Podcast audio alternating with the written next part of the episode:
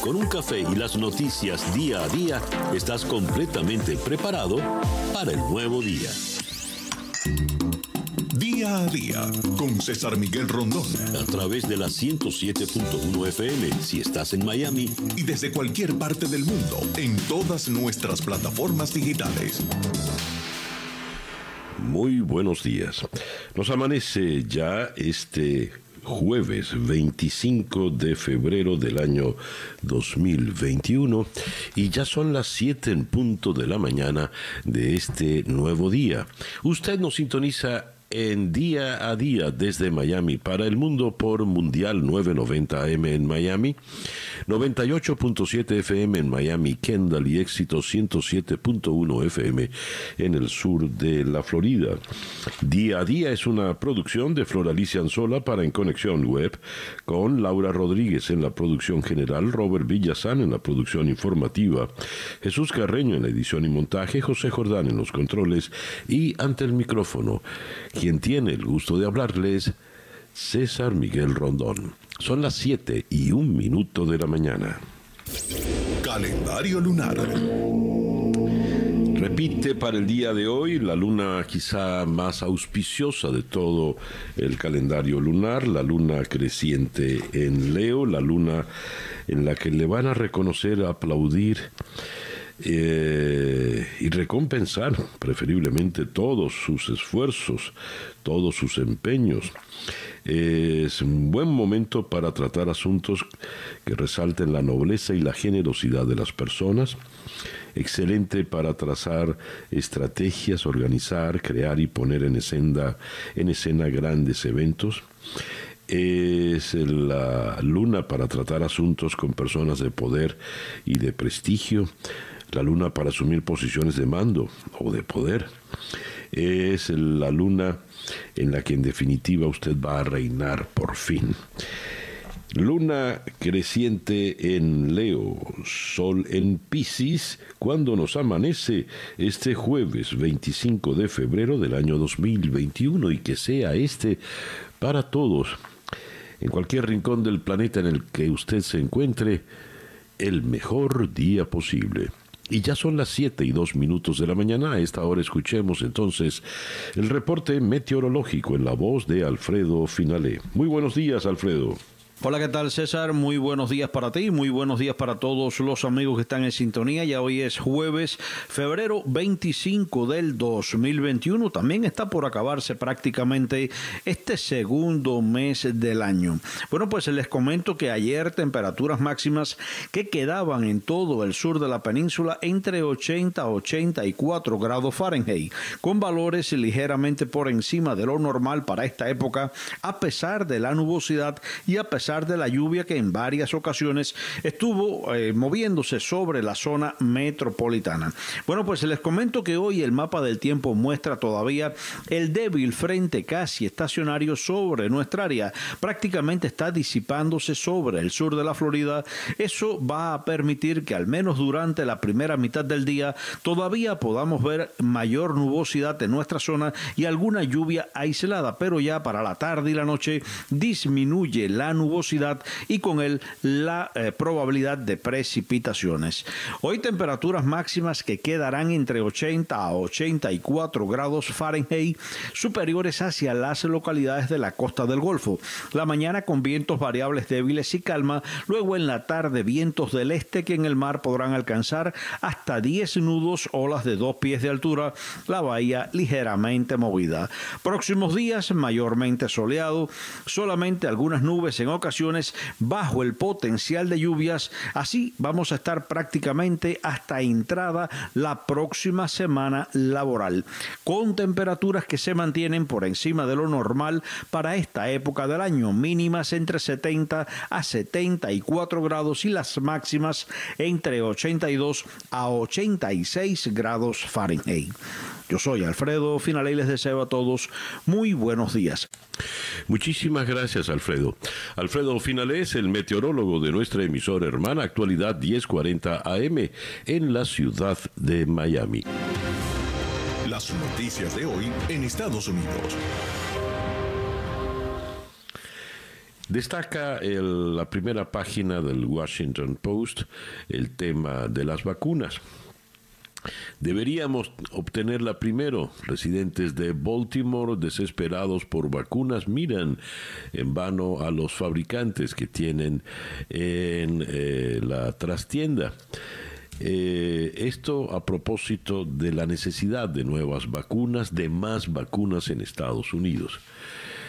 Y Acompañando a esta información, la tercera vacuna ha demostrado ser efectiva. La FDA se prepara para darle su aprobación lo más pronto posible. En este caso están hablando de la vacuna de Johnson Johnson que tiene la gran ventaja de necesitar una sola dosis.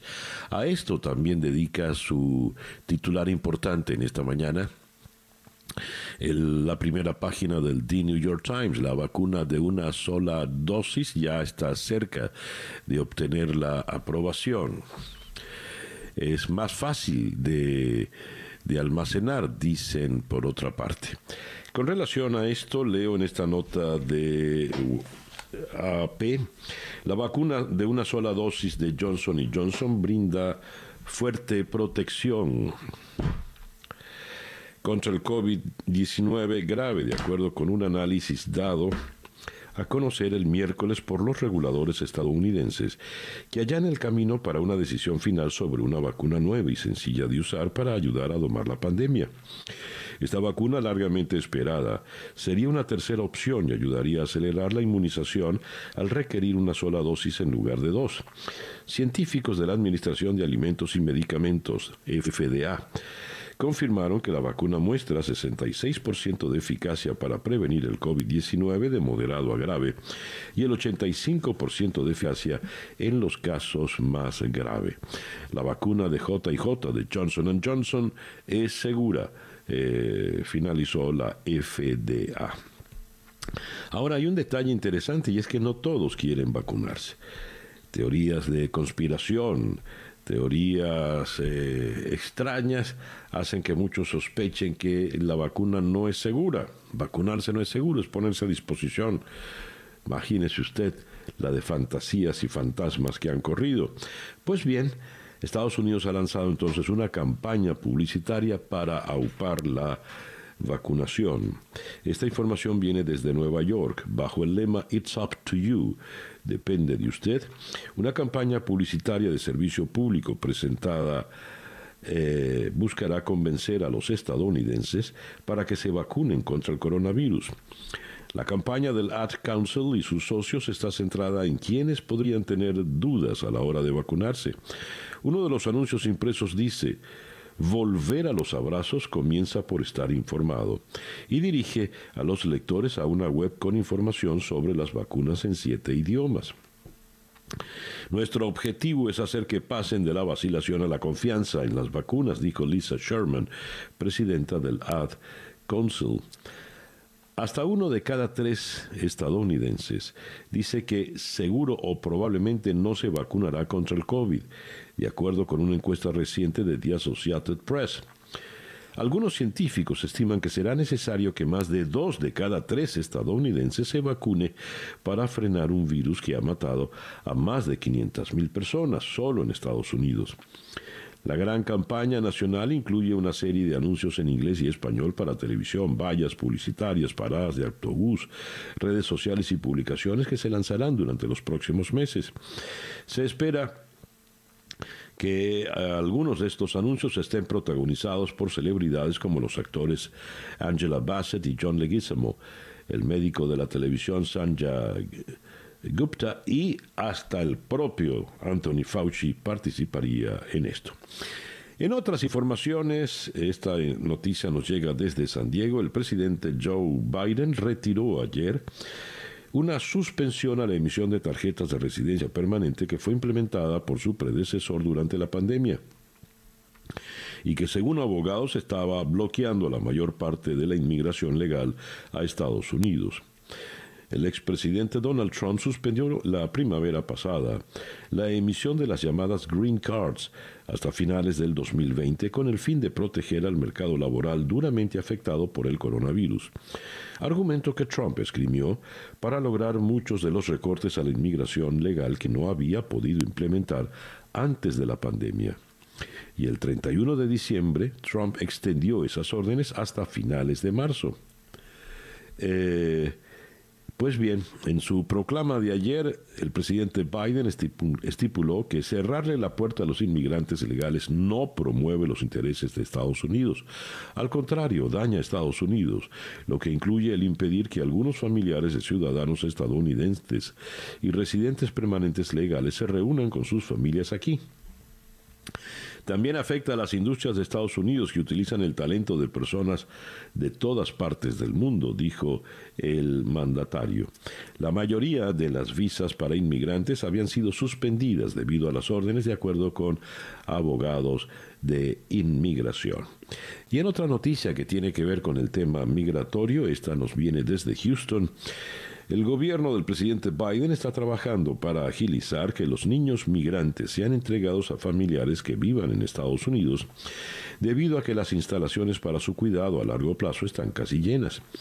El Departamento de Salud y Servicios Humanos autorizó a los administradores de los albergues a largo plazo el poder financiar parte del transporte de los menores a las viviendas de sus patrocinadores, bajo los lineamientos actuales de esa agencia eh, gubernamental. Eh, en ocasiones los costos pueden superar los mil dólares por niño. Y tenemos acá en otras eh, informaciones, siempre en Estados Unidos, se mantienen en tierra eh, los aviones Boeing 777 tras el accidente en Colorado. Las autoridades aeronáuticas ordenaron mantener en tierra los aviones que tengan el mismo tipo de turbina que la que estalló en un avión poco después de despegar de Denver, a fin de poder inspeccionar si tiene grietas.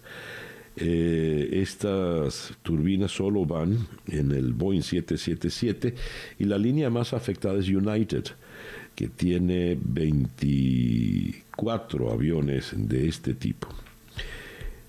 Tenemos también, eh, ya en cuestiones más delicadas internacionales, China ha expresado en el día de hoy jueves su protesta por el paso del destructor estadounidense USS Curtis Wilbur por el estrecho de Taiwán y ha alertado que supone crear factores de riesgo artificiales para la estabilidad de la región.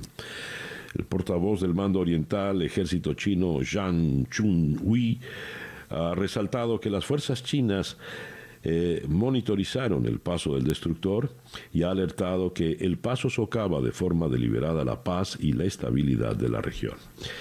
Y hablando de otro paso marítimo más cerca esta vez, pero también con sus riesgos, tenemos esta noticia. El presidente Biden ha prorrogado por un año más la declaración de emergencia que impide a embarcaciones registradas en Estados Unidos entrar en aguas de Cuba. Esta medida está vigente desde 1996 tras la destrucción por parte del gobierno cubano de dos aviones civiles de Estados Unidos. Tenemos que... Eh, en, otra información, Estado que tiene que ver con la situación internacional, Estados Unidos le dice a Irán, nuestra paciencia no es ilimitada. El gobierno de Joe Biden, que aceptó una invitación de países europeos a una reunión con Irán para tratar su programa nuclear, eh, dijo el portavoz del Departamento de Estado, Ned Price, a las preguntas de la prensa sobre cuánto tiempo permanecerá sobre la mesa la oferta de diálogo, Price respondió, nuestra paciencia no es ilimitada. Y tenemos por acá algo interesante con relación a la joven esposa del Chapo Guzmán que ha caído bajo arresto. Esta es una información eh, que viene con este título. Cómo espió Estados Unidos a Emma Coronel desde la boda con el Chapo a su arresto en Virginia. Antes de su arresto en el aeropuerto internacional Dulles, el gobierno de Estados Unidos dejó varios indicios de que la estaba siguiendo de cerca. La prensa documenta que la espiaron por primera vez en 2011, cuando cruzó la frontera para dar luz a sus hijas gemelas en California. Eh, ella se casó ah, teniendo apenas 18 años y le han seguido todos los pasos. Además de que eh, esta joven Emma Coronel, eh, sin pudor alguno, exhibía de todo por las redes, especialmente en el Instagram, se retrataba con lujos, joyas, etcétera, etcétera. Decía que no tenía nada que ver con el negocio del marido, pero bastante que se beneficiaba de esos dineros mal habidos. El reloj indica en este momento 7 y 18 minutos de la mañana, acá en día a día. Estas son las noticias de Venezuela. Venezuela expulsa a la embajadora de la Unión Europea. El gobierno de Venezuela ordenó ayer miércoles la expulsión de la jefa de la delegación de la Unión Europea en Caracas, Isabel Brillante Pedrosa, y le dio 72 horas para abandonar el país tras la decisión del bloque de imponer sanciones a casi dos decenas de funcionarios venezolanos acusados de minar la democracia o violar derechos humanos en el país sudamericano. El canciller venezolano Jorge Arriaza indicó que se declaró persona no grata a Brillante Pedrosa por decisión del presidente Maduro. Las circunstancias de agresión no dejan opción por el irrespeto al derecho internacional público y de acuerdo a la Convención de Viena sobre las relaciones diplomáticas. Eso dijo Arriaza en declaración de prensa. Y continuó.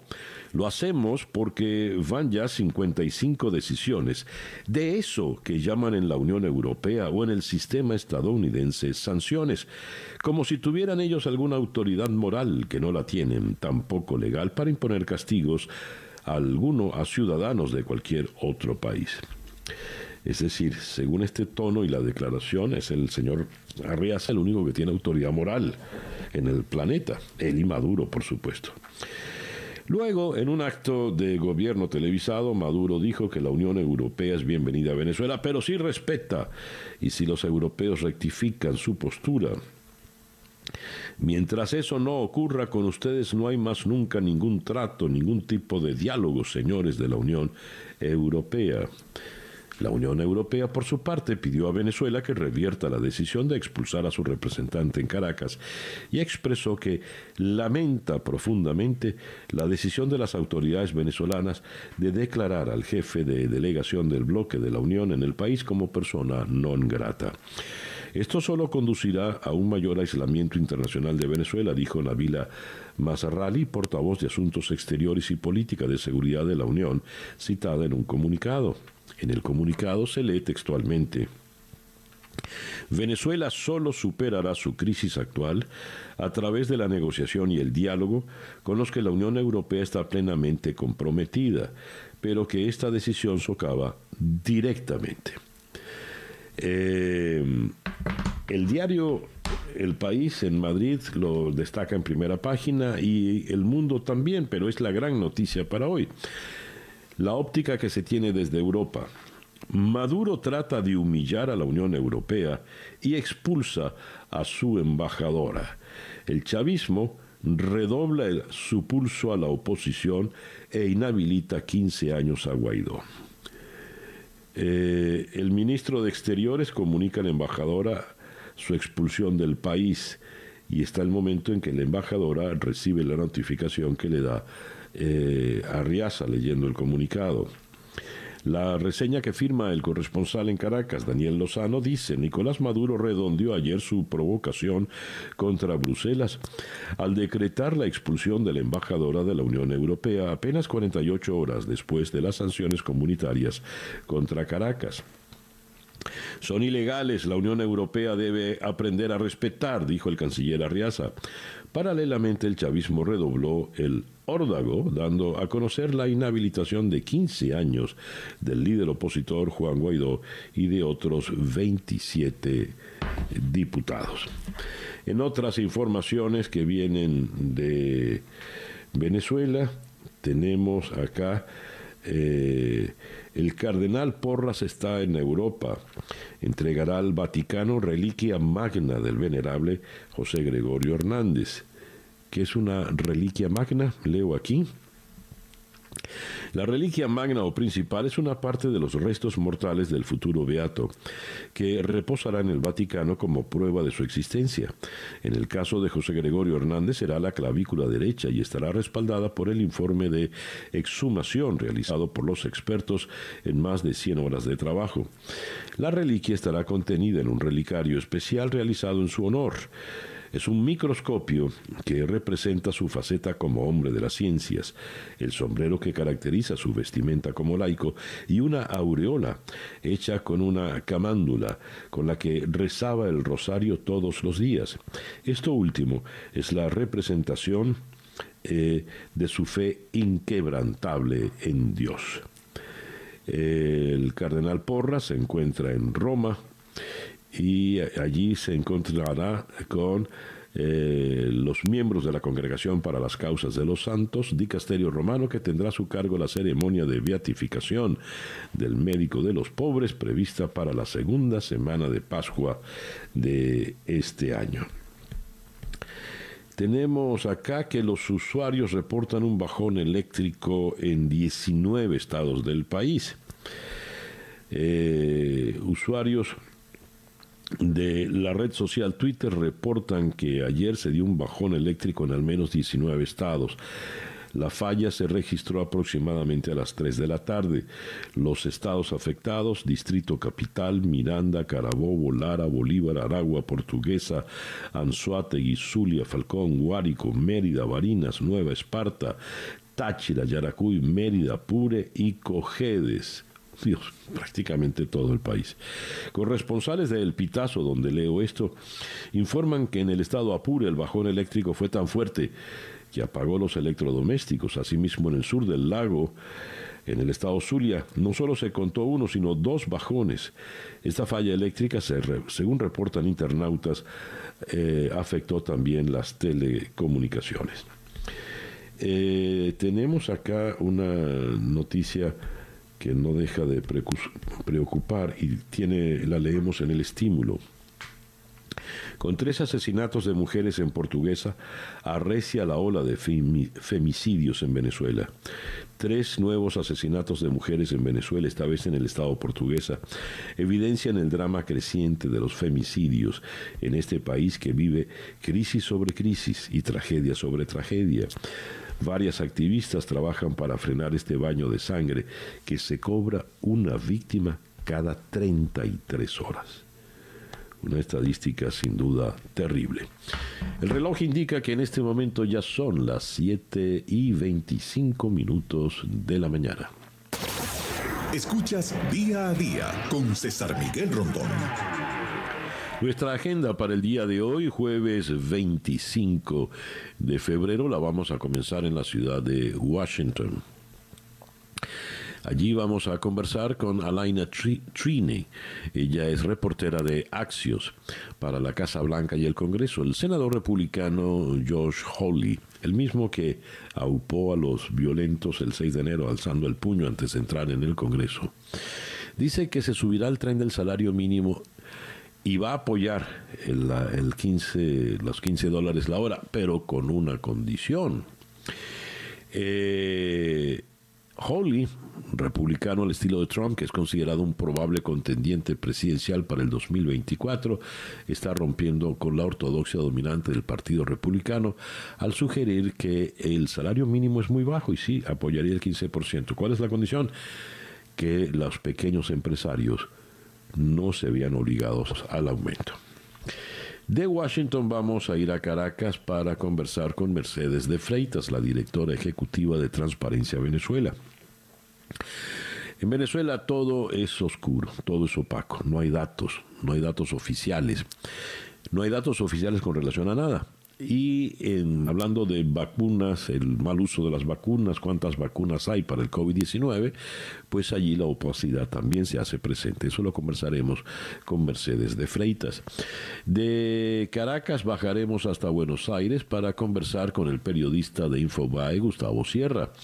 Condenaron a empresario argentino por lo que llaman en la Argentina eh, ruta del dinero K la justicia sentenció a 12 años de cárcel al empresario Lázaro Báez por encabezar una trama de lavado de dinero obtenido por los contratos de obras públicas adjudicados durante los gobiernos kirchneristas entre el 2003 y el 2015. Esa causa es la que conocen como la ruta del dinero K.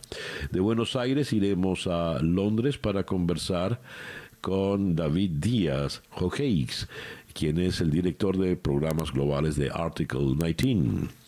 Más de 130 ONG surgen al Consejo de Seguridad de Naciones Unidas imponer un embargo de armas global a Birmania. De la situación en, Irván, en Birmania nos vamos a ocupar entonces con eh, Díaz Hakes. De Londres vamos a ir hasta Curitiba en Brasil para conversar con el diplomático venezolano Milos Alcalá y con él abordaremos el tema de la expulsión de la representante, la embajadora de la Unión Europea de Venezuela, declarando a la persona non grata. ¿Qué consecuencias puede traer esto? Y vamos a cerrar nuestra agenda de hoy en la ciudad de Guatemala con Grenda Rodas, coordinadora de seguridad alimentaria para Centroamérica de Acción contra el Hambre. Acción contra el hambre, alerta sobre los estragos de la pandemia en América Latina. ¿Cuál es la situación? De ello nos vamos a ocupar en esta última entrevista. Eso pues lo que tenemos previsto para el día de hoy, jueves 25 de febrero. Son las 7 y 28 minutos de la mañana. El editorial con César Miguel Rondón. La Unión Europea no tiene autoridad moral ni tiene autoridad jurídica para castigar a nadie de otro país, dice Jorge Arriaza. El tono en que lo manifiesta pareciera que él sí tiene esa autoridad moral. Y si él la tiene, más aún la tiene su jefe, Nicolás Maduro, el hombre que ha destruido un país el hombre que ha violado y cometido delitos de lesa humanidad, ha violado derechos humanos y cometido delitos de lesa humanidad, el hombre que ha asesinado eh, por torturas a no pocos venezolanos y a los que no asesinó por torturas, los asesinó directamente en manifestaciones la de estudiantes que han caído en nuestras calles.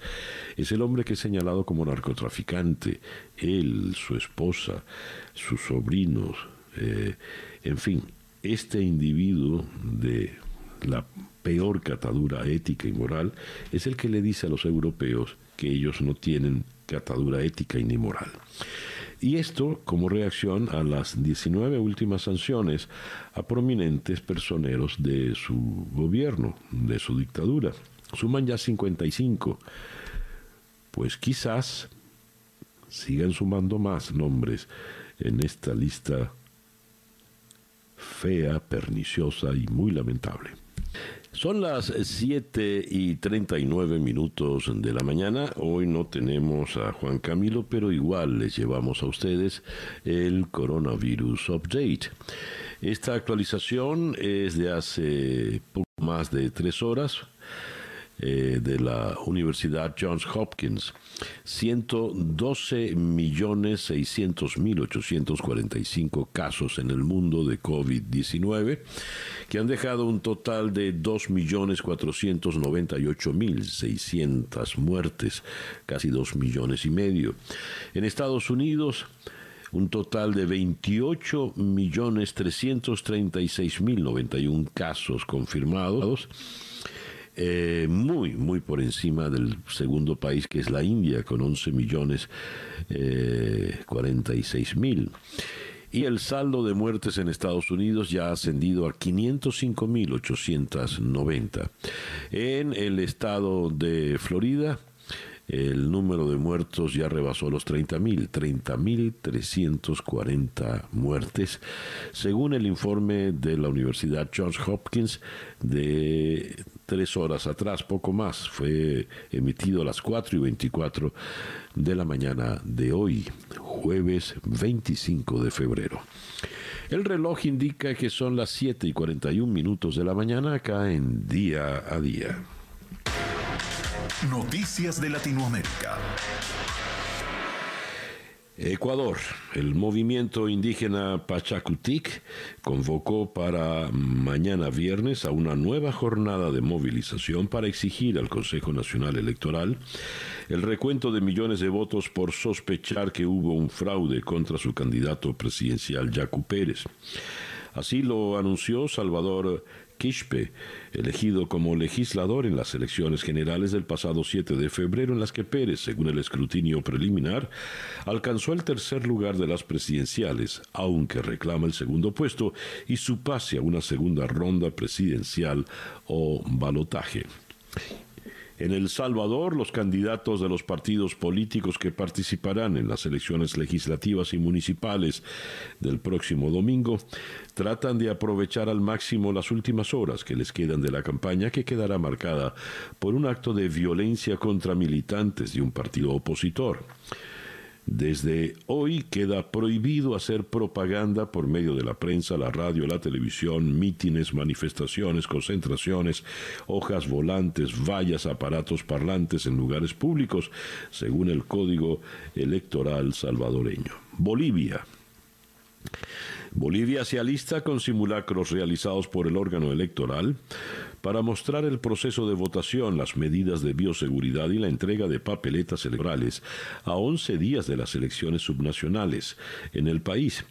El presidente del Tribunal Supremo Electoral, Salvador Romero, explicó que esa entidad realiza simulacros del proceso de votación para el próximo 7 de marzo para brindar la máxima información a los ciudadanos y que esas elecciones sean un éxito. Brasil.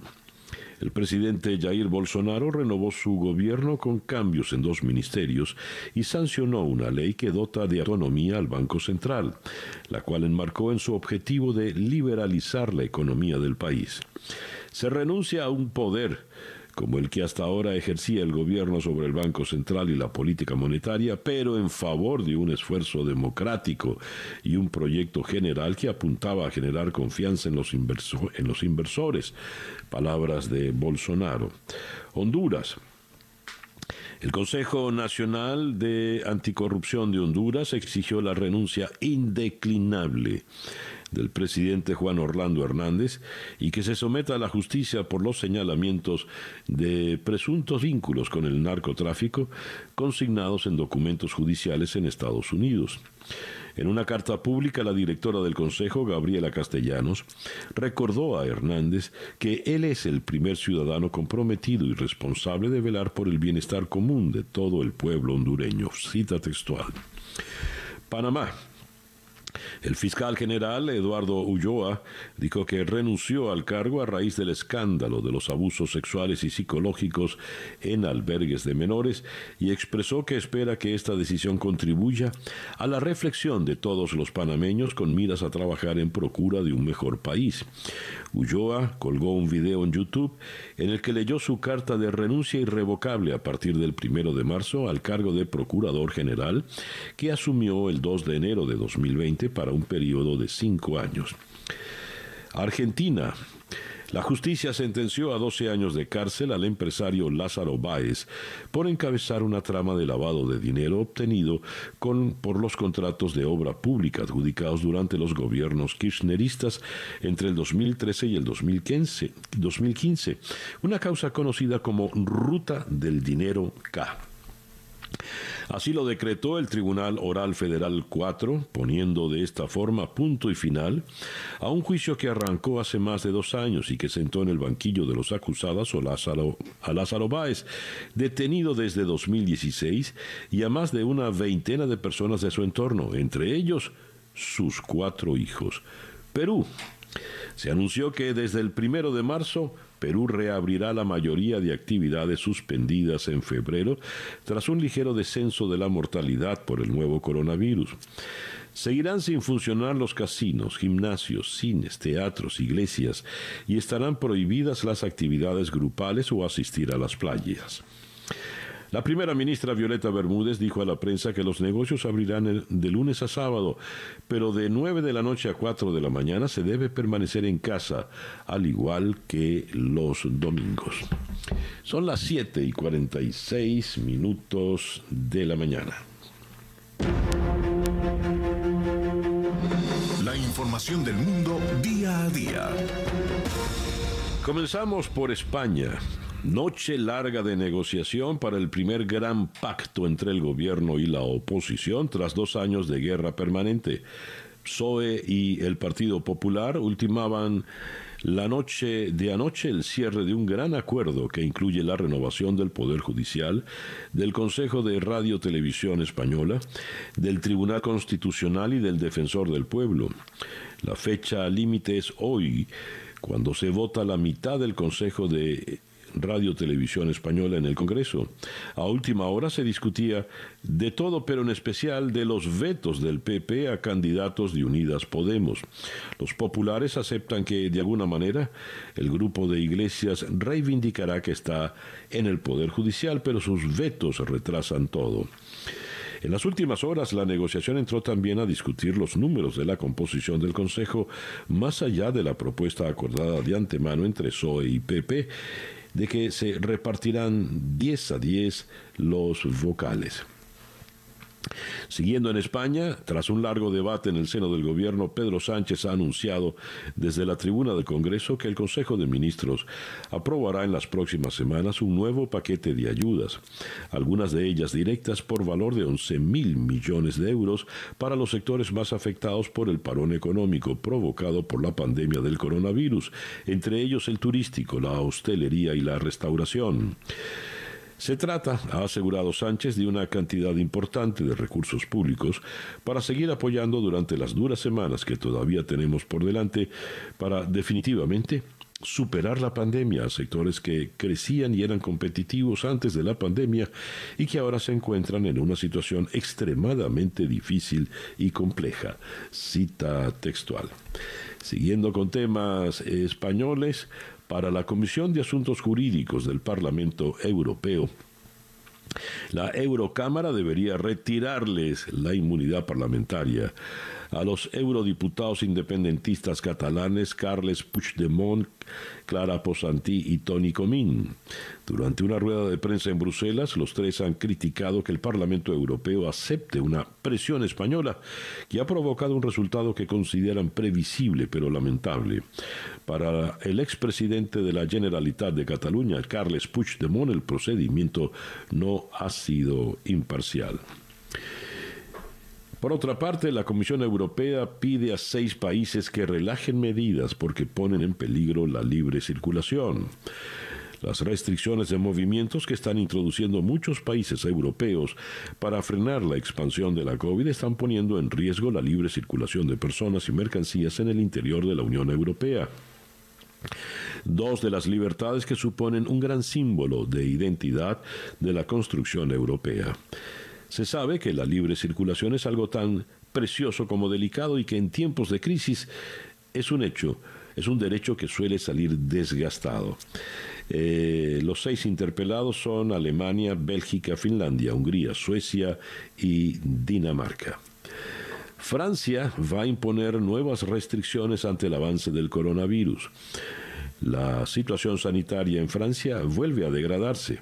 El gobierno la califica de preocupante y se dispone a imponer en el día de hoy nuevas medidas para frenar el avance del coronavirus en una decena de departamentos. Por lo pronto, los 250.000 habitantes de la zona urbana de Dunkerque quedarán este fin de semana confinados siguiendo el modelo aplicado en Niza y otros municipios costeros del Mediterráneo.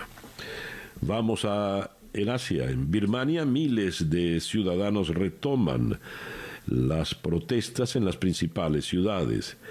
volvieron a tomar las calles en las principales ciudades de Birmania en una nueva jornada de protesta contra el golpe de Estado de la Junta Militar y contra la violencia policial que ha costado tres muertes, incluido un menor.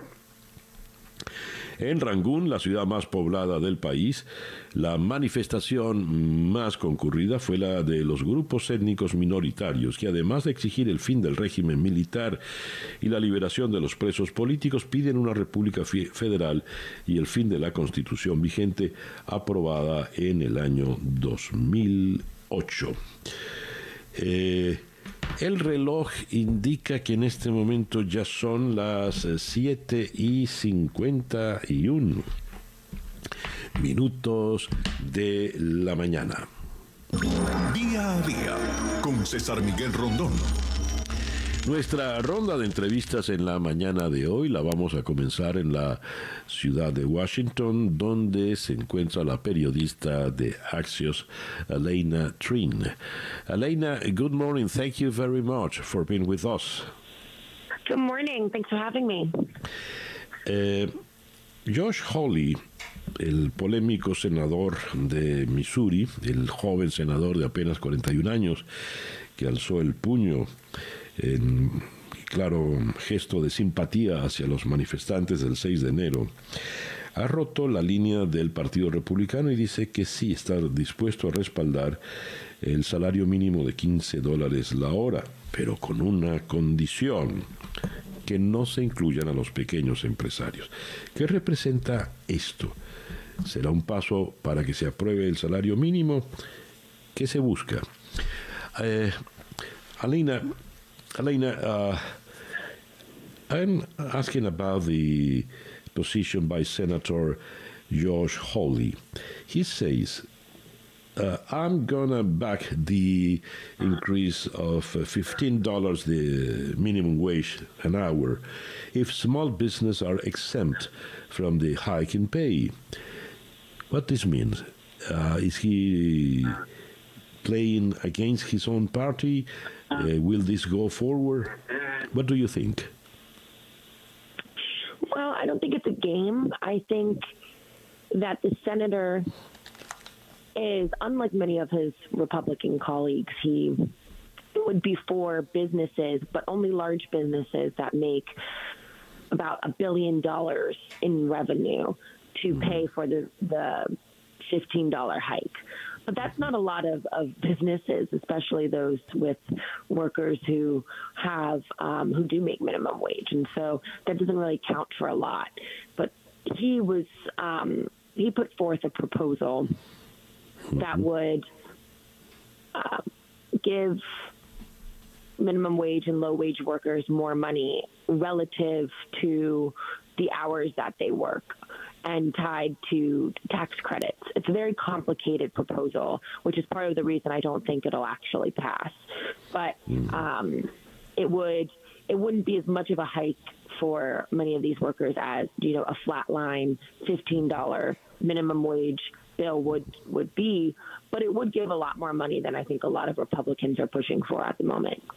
Yes, dice eh, Alena que la situación es muy, muy compleja porque estamos hablando de eh, mil millones de dólares que significaría para los pequeños empresarios el desembolso si se logra esta este aumento a 15 dólares la hora, lo cual es demasiado. Pero la situación es mucho más compleja porque eh, implica eh, una revisión impositiva también. Eh, no considera que el senador Hawley esté en una especie de juego, en una especie de apuesta, pero ve muy difícil que todo esto se pueda aprobar, que pueda ir más adelante. Le voy a preguntar lo siguiente para el senador Manchin. Joe eh, Manchin de West Virginia, eh, que es demócrata. Es muy alto la, la, subida a 15 dólares. Debería quedar en 11 dólares la hora. Eso sería suficiente. ¿Será eso lo que se aprobará? Eh, look, Eileen, Senator Joe Manchin, a Democrat from West Virginia, is proposing not $15 an hour, which is he thinks is too high, but $11 the hour. Will this be the solution at the end? Um, it's unclear. I think that it a lot of um, Republicans don't support the $13 minimum wage, and if he and other Democrats, one of his Democratic colleagues, Kristen Cinema from Arizona, also said she doesn't support it, it likely won't pass because the Senate is so um, deadlocked right now among Republicans and Democrats. And so, what I expect will likely happen is that um, they'll have to tackle minimum wage as a separate issue in a separate bill apart from this stimulus package. And President Biden said that he would um, support as well as put forward a standalone bill to address the issue of raising the minimum wage. Dice eh, Alina Trin que el presidente va a insistir en el paquete de estímulo, de ayuda global, aunque esto quizá quede un tanto eh, rezagado porque evidentemente ya tenemos divisiones, no solo que los republicanos que lo consideran muy alto, sino también divisiones dentro del propio eh, Partido Demócrata. Así que veremos qué, puede ocurrir. Así que al final eh, esto quedará por fuera.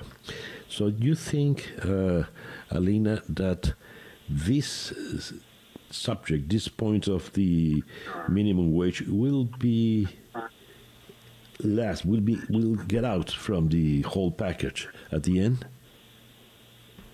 Well, it's not clear, but it, it seems like it might. That might be what ends up happening, and there's actually going to be a ruling Hmm. um, in the Senate, likely today, where the Senate parliamentarian decides whether they can even include the minimum wage provision in the actual bill.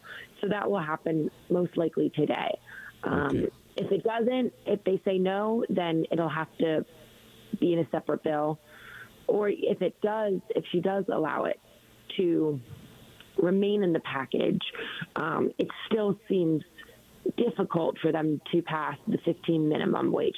They, if they allow it, they'll they'll likely renegotiate um, a different type of minimum wage, either number or bill, in order to make sure that it has enough support to pass. Ok. Dice, no, no está nada clara la situación. Igual en el día de hoy ellos tienen que discutir esto. Y ya veremos si en definitiva hoy eh, queda excluido y se tendrá que presentar como una ley aparte la ley del salario mínimo. Eh, eso se discutirá hoy, se sabrá hoy, pero la situación todavía no está clara, está bastante confusa. Eileen, thank you very much for being with us this morning. Thank you so much for having me. Elina Trin es periodista de Axios desde la ciudad de Washington. El reloj indica 8 y 5 minutos de la mañana acá en día a día. Se hizo viral eh, días atrás, semanas atrás, eh, un video en el cual un supuesto guerrillero colombiano le dice a militares venezolanos que él no se va a ir del territorio venezolano porque el que manda, que es Maduro, no ha dicho fuera la guerrilla del territorio venezolano. Cuando él lo diga, él se va del territorio venezolano. Nunca hubo una aclaratoria al respecto por parte de ninguna fuente oficial. El Ministerio de la Defensa no dijo absolutamente nada. Tampoco el propio aludido Nicolás Maduro. Quien salió al paso fue Diosdado Cabello en su programa de televisión eh, y dijo con relación al video lo siguiente. Hoy sacaron un video de un tipo, primero que es un video viejo.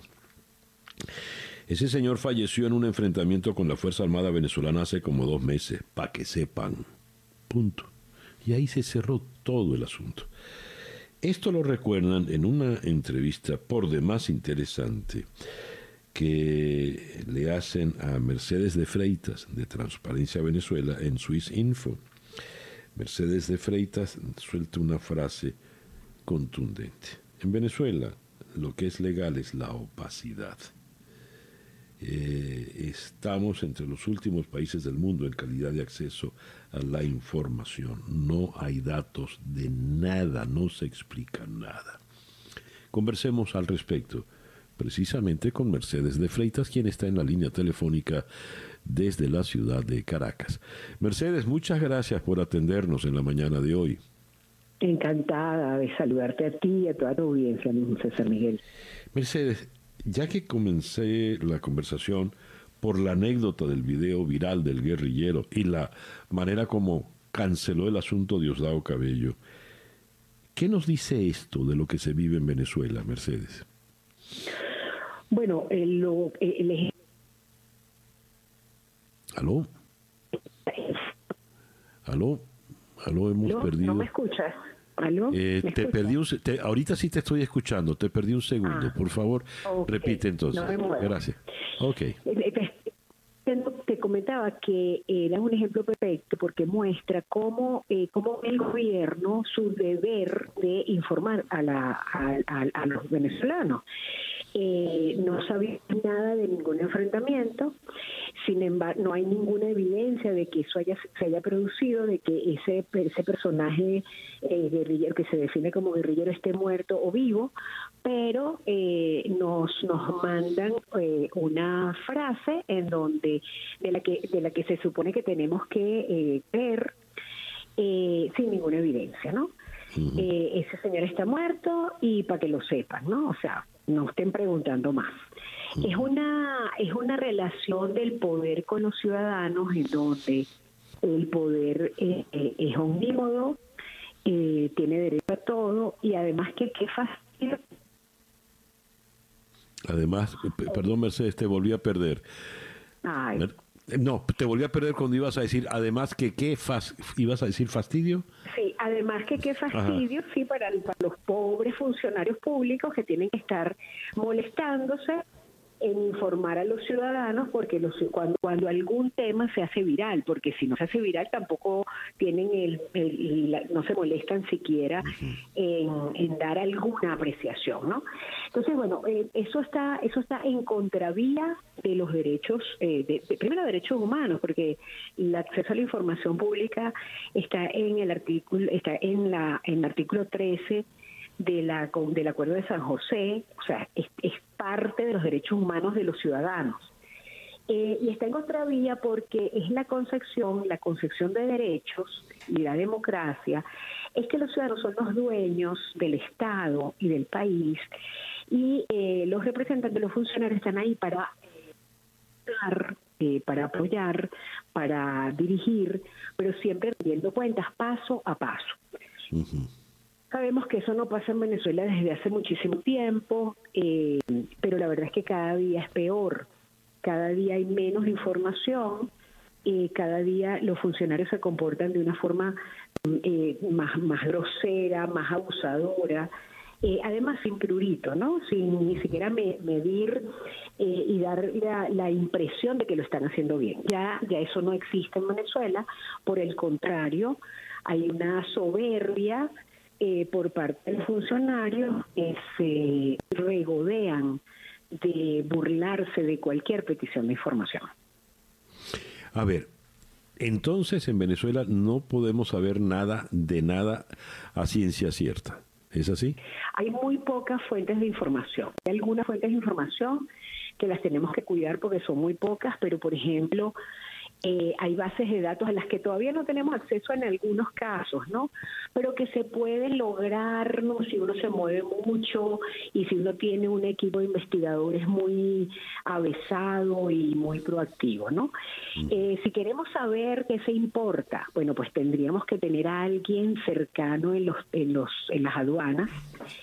Eh, tendríamos que tener a alguien cercano en las aduanas de Venezuela las aduanas o en los, puertos de origen las mercancías que se importan a Venezuela. Eh, o sea, es todo muy complicado. En Venezuela hay algunas bases de datos, sí, pocas. Ahí está la, base de datos del CENIAT, pero nosotros no tenemos acceso a esa base de datos, ¿no? Entonces, eh, toda, toda mercancía que entre, por ejemplo, hablando de mercancía y pensando en las cosas que ahora son más urgentes que nunca de conocer, como por ejemplo las vacunas. Bueno, entonces, ¿cómo vamos a saber qué entra y sale? Bueno, se supone que el CENIAT, responsable de eso en los, en los puertos, debería tener registro, pero no tenemos acceso. Eh, los precios, bueno, el Ministerio de Finanzas, la UNAPRE, el Banco Central, deberían dar información. No tenemos acceso a esa información. Eh, la Contraloría debería exigir la publicación de los contratos, etcétera, no tenemos Contraloría que nos permita, que nos ayude como ciudadanos a, a tener el acceso a un derecho, como es el tener la información. El, es que eh, te pregunto, por ejemplo, el Contralor, aparte de inhabilitar a Guaidó y otros 27 diputados, ¿hace algo más? ¿Controla realmente? el funcionamiento del Estado? No que sepamos. La verdad, no que sepamos. No, no le conozco ninguna ninguna actividad eh, digna de ser mencionada.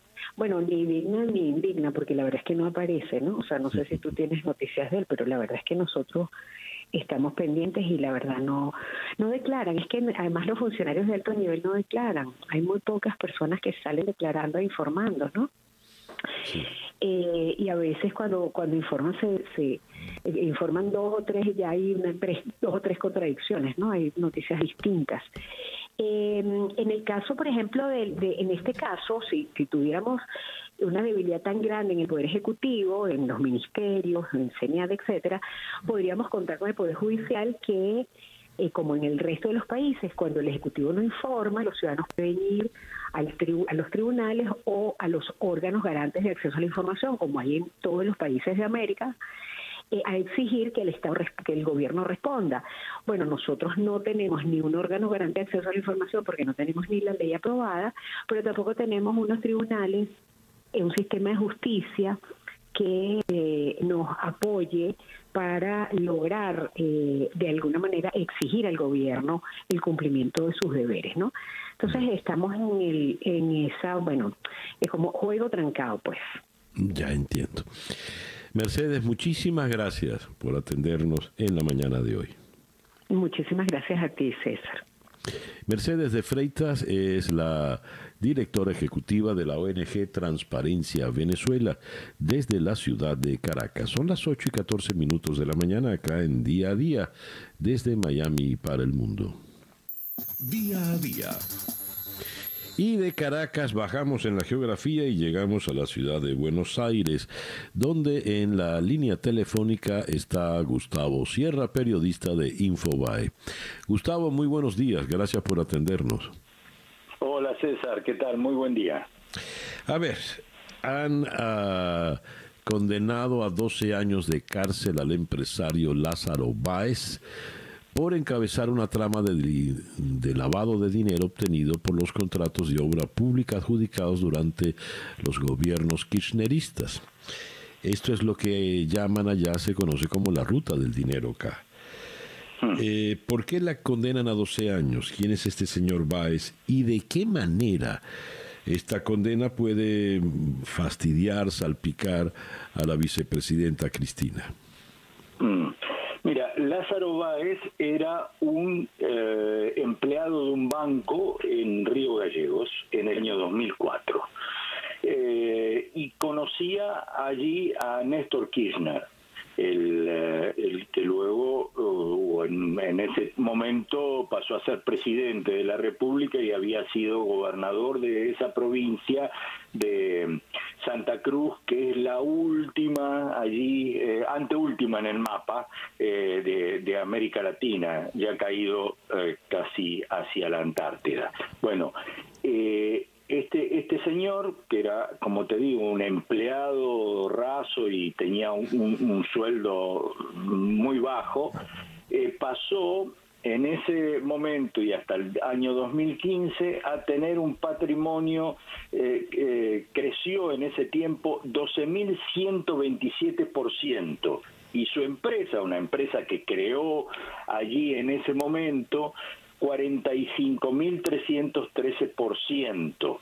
Y eh, los únicos clientes que tenía esa empresa y él era el Estado Nacional y la familia Kirchner con sus eh, negocios alrededor de unos hoteles y, y otros negocios inmobiliarios. Este eh, el señor lo que eh, fue condenado ayer por eso, por utilizar los contratos con el Estado eh, en forma discrecional se los daba el gobierno de Kirchner y de, Néstor y Cristina Kirchner cuando lo sucedió y eh, durante todo ese tiempo mm, le entregaba parte de ese dinero a la familia Kirchner a través de, por ejemplo, eh, pagaba una, eh, las habitaciones, todas las habitaciones de, de uno de los hoteles, el Alto Calafate, eh, que nunca utilizó, ni él ni nadie, y entonces eh, pagaba a través de esto eh, supuestamente los favores por los contratos que tenía. Esta es la, la, trama que fue juzgada, junto a él fueron condenados sus hijos y también una serie de, de personas que trabajaron alrededor de esto, pero es solo una parte, es decir, eh, este es un, juicio por eh, eh, por lavado de dinero y enriquecimiento ilícito de este, de este grupo de personas. Ahora hay otro otro juicio que es en el que sí está involucrada la actual vicepresidente argentina, que es que se llama el, el, caso de la eh, obra vial, creo que, es el nombre exacto, y es ahí donde van a juzgar la otra parte de, de esta trama, que es quién le dio esos contratos a esta gente y, eh, y, cómo se beneficiaron a través de eso. Eso es más o menos el panorama de lo que ocurrió. A ver, Gustavo, en Infobae leo eh, dirigentes de Juntos por el Cambio reaccionaron ante la sentencia con alivio, euforia y pedidos para que la justicia avance contra Cristina Kirchner. Muy bien. ¿Qué ha dicho la señora Kirchner a todas estas? Ah, no, la señora Kirchner está eh, en el sur. Eh, mm, ayer fue estaba a cargo de la presidencia de la República, pero no, hasta donde yo sé, no estaba aquí en Buenos Aires, sino que estaba precisamente en Río Gallegos, y hay un, silencio grande hasta donde eh, yo sé. La, la, la sentencia fue dura mm, contra, contra toda esta trama de gente que a su vez eh, tiene que pagar o devolver parte de todo esto, ¿no? El lavado era por 60 millones de dólares en tres años. Ese, de, de, de, todo el periodo se tomaron esos tres años, pero eh, creo que el clamor que hay en la calle es que devuelvan eh, el dinero, ¿no? Que se robaron. Y ahí es donde eh, muy pocos creen o creemos que, que, esto vaya a suceder y que esta, toda esta gente, por ejemplo, el propio Lázaro Báez está en este momento eh, en, en eh, prisión domiciliaria, es decir, está en su casa, está, está bajo prisión, pero en una en un en un lugar este, digamos que muy cómodo para ponerlo de alguna manera. Ya. Gustavo, muchísimas gracias pues por atendernos en esta mañana. Muchísimas gracias eh, a vos y a todos y a la audiencia. Un abrazo. Gracias. Chao. Gustavo Sierra, periodista de Infobae desde la ciudad de Buenos Aires. El reloj indica en este momento las 8 y 24 minutos de la mañana acá en día a día desde Miami para el mundo. Cruzamos ahora el océano, vamos a la ciudad de Londres, donde en la línea telefónica está David Díaz Jokeis. Él es el director de programas globales de Article 19, experto en temas de derechos humanos. David, muy buenos días, muy buenas tardes para usted. Hola, buenos días a todos. Eh, David, Leo que más de 130 ONGs urgen al Consejo de Seguridad de Naciones Unidas a imponer un embargo de armas global a Birmania. ¿Qué posibilidades de éxito tiene esta solicitud? ¿Cuál es la situación planteada? Bueno, las posibilidades de éxito son difíciles. Aquí no nos engañamos nada, ¿eh? nadie. Yo creo que lo que estamos intentando es eh, juntarnos a los llamados que ya lo ha hecho el secretario general de Naciones Unidas para movilizar a todos los actores clave de la eh, comunidad internacional para asegurarnos de que este golpe fracasa, así como el relator de la ONU sobre Myanmar que ha pedido sanciones selectivas y un embargo de, armas. Y nosotros queremos que esas, eh, eh, no solamente el Consejo de Seguridad de Naciones Unidas, pero también los distintos miembros eh, avancen en cuanto ante ese embargo de armas ante una situación no solamente de deterioro masivo de la democracia en Myanmar, sino también en un contexto donde el ejército no solamente ha detenido a los líderes y ha hecho un golpe, sino que tiene un pasado eh, muy negro de graves violaciones de derechos humanos. ¿Qué sabemos en este momento, eh, David, de la situación en Birmania, en Myanmar? Bueno, nosotros hemos visto que desde que ha ocurrido el golpe eh, y tenemos presencia en el país, ha habido una movilización sin precedentes eh, cuando los líderes del partido que estaba en el poder, de Aung San Suu Kyi, están detenidos. Eh, ha habido una movilización sin precedentes en diversas localidades del país, en la capital, en la capital financiera, en distintas ciudades pequeñas, no solamente de movilizaciones, sino también de desobediencia eh, pacífica, y eh, huelgas que intentan paralizar el funcionamiento de, todo el país. Y ante esto ya hemos visto utilización de armas, eh, incluso armas de fuego contra manifestantes pacíficos ah, y ha habido ya eh, varias, varias muertes. Cuando se plantea un embargo de armas, ¿quiere decir que todavía hay países, naciones que están vendiendo armas al gobierno birmano?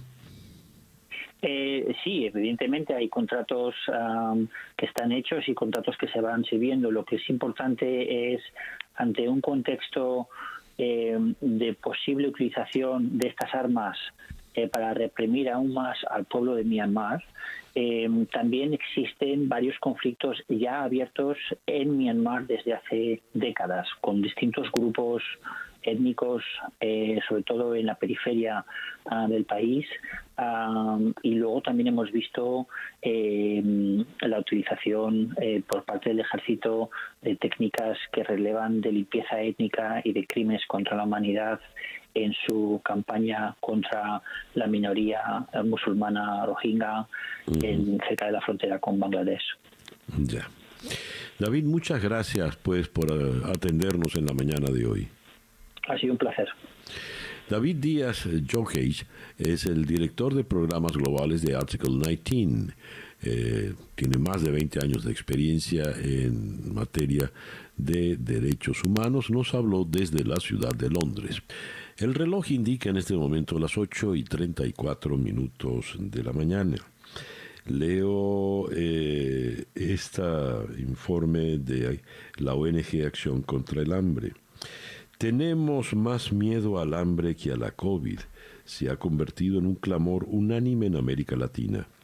Sin redes de protección sólidas en forma de subsidios o ERTES, la enfermedad supone una condena al hambre para quienes vivían al día en la economía informal. Han perdido su empleo por las restricciones de movimientos o encuentran alimentos cada vez más caros en los mercados por las dinámicas comerciales generales por la pandemia. Detengámonos acá. ¿Cuál es la situación real del hambre en la América Latina y de qué forma lo ha, agravado el tema de la pandemia? Vamos hasta la ciudad de Guatemala, donde en la línea telefónica está Glenda Rodas, quien es la coordinadora de seguridad alimentaria para Centroamérica, precisamente de la ONG Acción contra el Hambre. Glenda, muy buenos días, gracias por atendernos. Hola, buenos días. Mucho gusto de saludarles. Gracias por la invitación. Glenda, ¿cuál es la situación actual al presente del el hambre en, en América Latina en general, pero puntualicemos en el caso centroamericano. Muy bien. Sí, eh, América Central, eh, bueno, históricamente ha tenido condiciones eh, que no le permiten poder a la gente, que no le permiten a la gente poder eh, acceder a alimentos, ¿verdad? Y a la cobertura de necesidades básicas. Esto debido a que eh, mencionaba que históricamente nosotros tenemos eh, como una historia eh, relacionada a pobreza, es decir, la mayoría de las personas tienen condiciones de pobreza y pobreza extrema.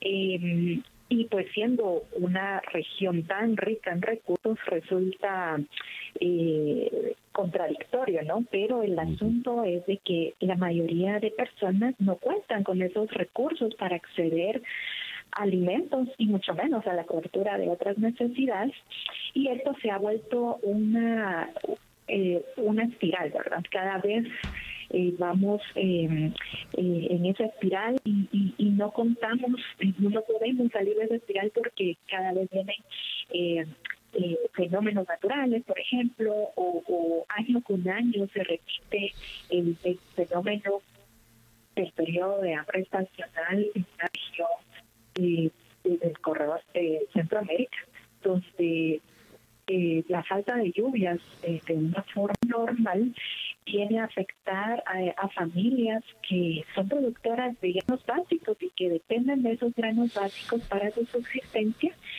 y entonces eh, vuelven otra vez a caer en esa misma espiral. Entonces pareciera como que estuviéramos en un círculo vicioso porque no contamos, o más bien estas personas no cuentan con esas oportunidades para lograr salir de esa espiral. Entonces, el año pasado, como tú bien lo decías, eh, la pandemia vino todavía a empujar más a estas personas a condiciones realmente críticas, eh, porque pues eh, un buen sector de la población eh, trabaja en el sector informal, eh, siendo este sector el más afectado por el cierre de, todo tipo para evitar el riesgo de contagio y entonces eh, el tema del hambre se, se, vuelve otra vez, eh, como tú bien lo mencionabas al inicio, eh, el tema de, de mayor preocupación más eh, que el contagio en sí del COVID. Sí. Glenda, eh, leo acá, eh, hablando del corredor seco entre Guatemala y Honduras, nueve de cada diez familias tienen serias dificultades para alimentarse. Estamos hablando del 90% de las familias entre Guatemala y Honduras. ¿Qué se entiende por dificultades para alimentarse? Entiendo que no se alimentan bien, pero dificultades para alimentarse, ¿podrías precisar esto? Porque si es así, el noven, más del 90% de la población entre Guatemala y Honduras está pasando por una crisis muy, muy aguda, terrible. Sí, así es. Eh, esto, la dificultad para alimentarse la podemos ver desde tres dimensiones. La primera es justo esa eh, eh, dificultad para acceder a, los alimentos, es decir, no tienen los recursos necesarios para la compra de lo, de lo básico para alimentarse, por un lado. Por otro lado, eh, si bien logran acceder a ciertos alimentos, muchas veces no son alimentos eh, de calidad, eh, solamente están eh, cubriendo, por decirlo así, las calorías mínimas que una persona necesita diariamente para para sobrevivir, digamos, ¿verdad?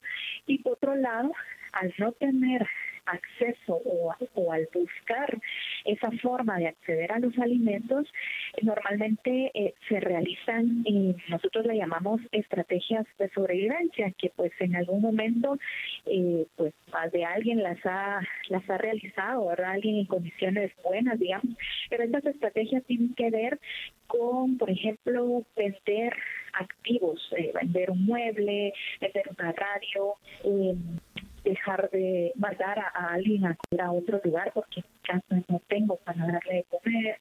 Eh, incluso eh, una situación bastante complicada es llegar a comer una o dos veces al día cuando pues, lo normal son precios, ¿no? Entonces, eh, esto eh, tiene como varias tres dimensiones puntuales, como te mencionaba, el acceso a los alimentos, la poca calidad de los alimentos que puedan adquirir y estas acciones que comprometen eh, el futuro de las personas, porque tú sabes que al vender tal vez no sé, un mueble, por ejemplo, que tal vez es lo único que tienes en ese momento, más adelante no lo vas a recuperar y esto compromete eh, pues la seguridad alimentaria en el futuro. Claro, claro. Glenda, muchas gracias pues por atendernos en esta mañana. Eh, de nada, a ustedes, muchas gracias. Es un gusto. Glenda Rodas es la coordinadora de seguridad alimentaria para Centroamérica de la ONG Acción contra el Hambre. Nos habló desde Ciudad de Guatemala. El reloj indica 8 y 45 minutos de la mañana. La noticia fundamental que tiene que ver con Venezuela es la expulsión de la embajadora de la Unión Europea en Venezuela, en Caracas, la señora Isabel Brillante Pedrosa. Eh, Maduro ha comentado, no queríamos expulsarla a la embajadora de la Unión Europea, pero les dio un ataque de locura. Eh, ese ataque de locura al que se refiere Maduro es las sanciones que impusieron recientemente a 19 altos personeros de su régimen dictatorial. En el mundo de Madrid, hoy como gran titular de primera página, Maduro trata de humillar a la Unión Europea y expulsa a su embajadora. Y el chavismo redobla su pulso a la oposición e inhabilita 15 años a Guaidó. ¿Qué consecuencias puede tener esta acción? Consultemos a una voz por demás autorizada como la es, eh, como es el eh, embajador eh, diplomático de, de vasta trayectoria, eh, Milos Alcalay. Está en este momento en la ciudad de Curitiba, en el Brasil. Milos, muy buenos días, gracias por atendernos. Muy buenos días, César Miguel. Aquí eh, muy contento de estar en tu programa ante esta bochornosa decisión que cada vez aísla más y más al régimen, a la administración de Maduro. ¿Qué consecuencias puede traer esto? Porque la Unión Europea todavía no ha reaccionado formalmente, solo hay un pequeño comunicado de, la, de Relaciones Exteriores, pero eh, donde dicen que lamentan la decisión, pero nada más allá. ¿Qué puede ocurrir ahora? Sí, en estos momentos, eh, tal como lo dijo la portavoz, eh, vuelve a operar una situación parecida a la que hizo Borrell con la expulsión anterior de la embajadora eh, brillante. Ya en junio del año pasado, Borrell intervino, señaló la gravedad que significaría para Venezuela este aislamiento y Maduro en esa oportunidad dio marcha atrás y permitió, como lo han hecho varias veces, esa especie de ping-pong de de, decisiones, eh, autorizó pues, que la embajadora continuara. Ahora nuevamente comienza con, con esta situación que la Unión Europea está esperando esas 72 horas para que se eh, vuelva a tener una situación y continuar con su relación diplomática. Eh, de no hacerlo es evidente que se aplicará y lo exigirán las otras instituciones comunitarias la reciprocidad. ¿Qué significa la reciprocidad?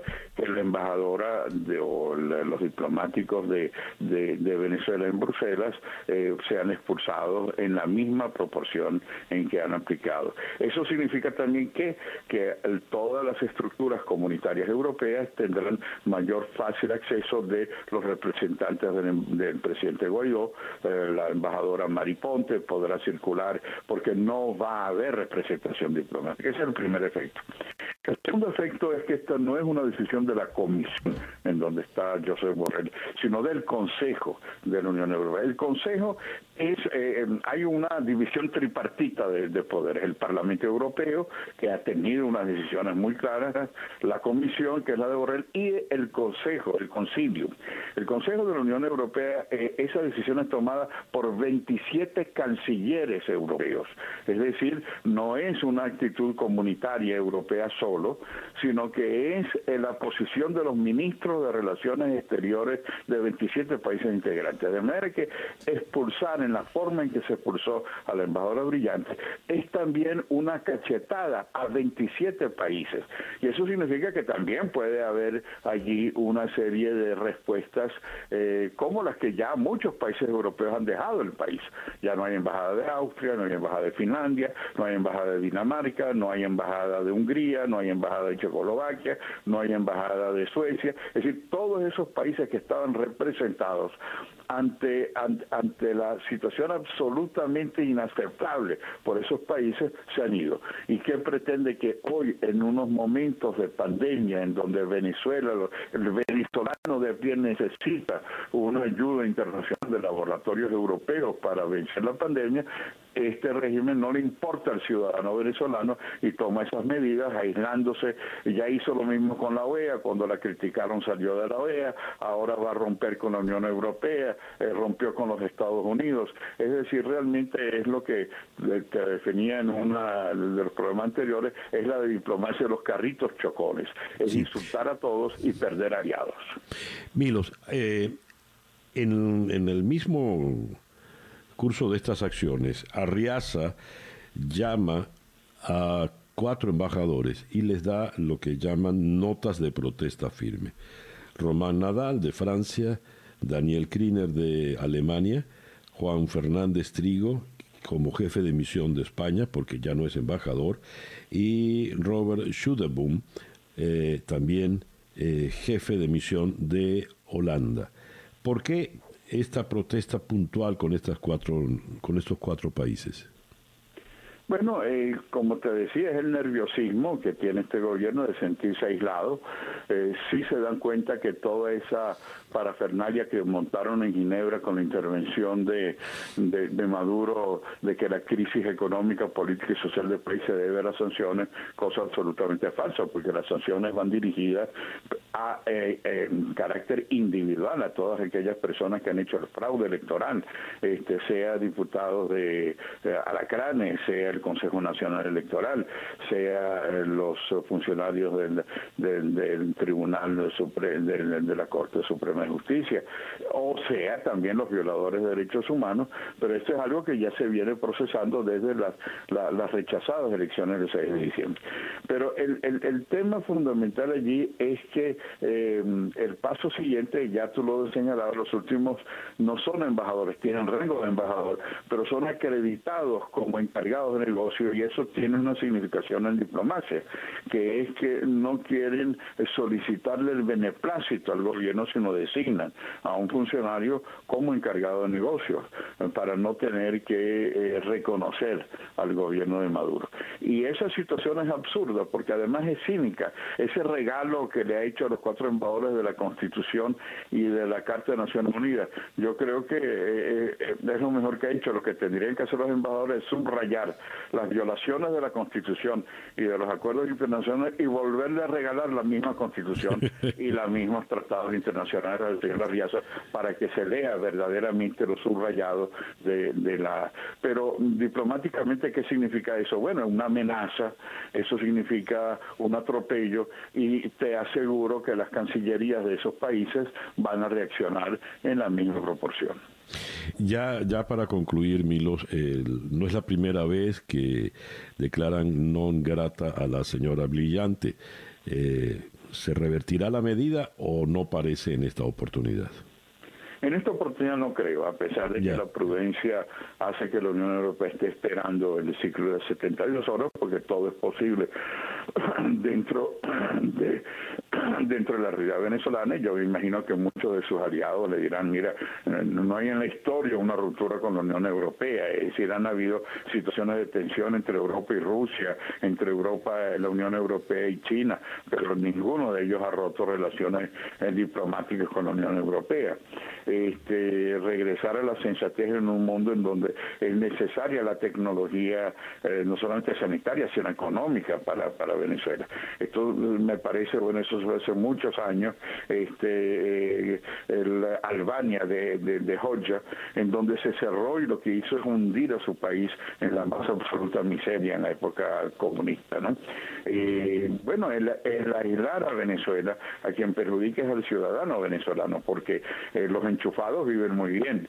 Eh, esos sancionados tienen sus recursos, pero el, el, gran drama de romper relaciones con la Unión Europea en la forma en que se está perfilando eh, tiene unas consecuencias sumamente graves y no es por los europeos, sino que es por las medidas adoptadas por un régimen que no le importa la situación del ciudadano venezolano, sino cómo mantenerse en el poder. Milos, muchísimas gracias por estos minutos en el programa de hoy. Muchas gracias a ti, César Miguel. El eh, doctor Milos Alcalay, eh, diplomático venezolano, eh, desde la ciudad de Curitiba, en el Paraná, Brasil. Y a las 8 y 54 hemos de despedir ya por el día de hoy. Estuvimos con ustedes en día a día desde Miami para el mundo por Mundial 990M en Miami, 98.7 FM en Miami Kendall y éxito 107.1 FM en el sur de la Florida y en YouTube en nuestro canal en Conexión Web.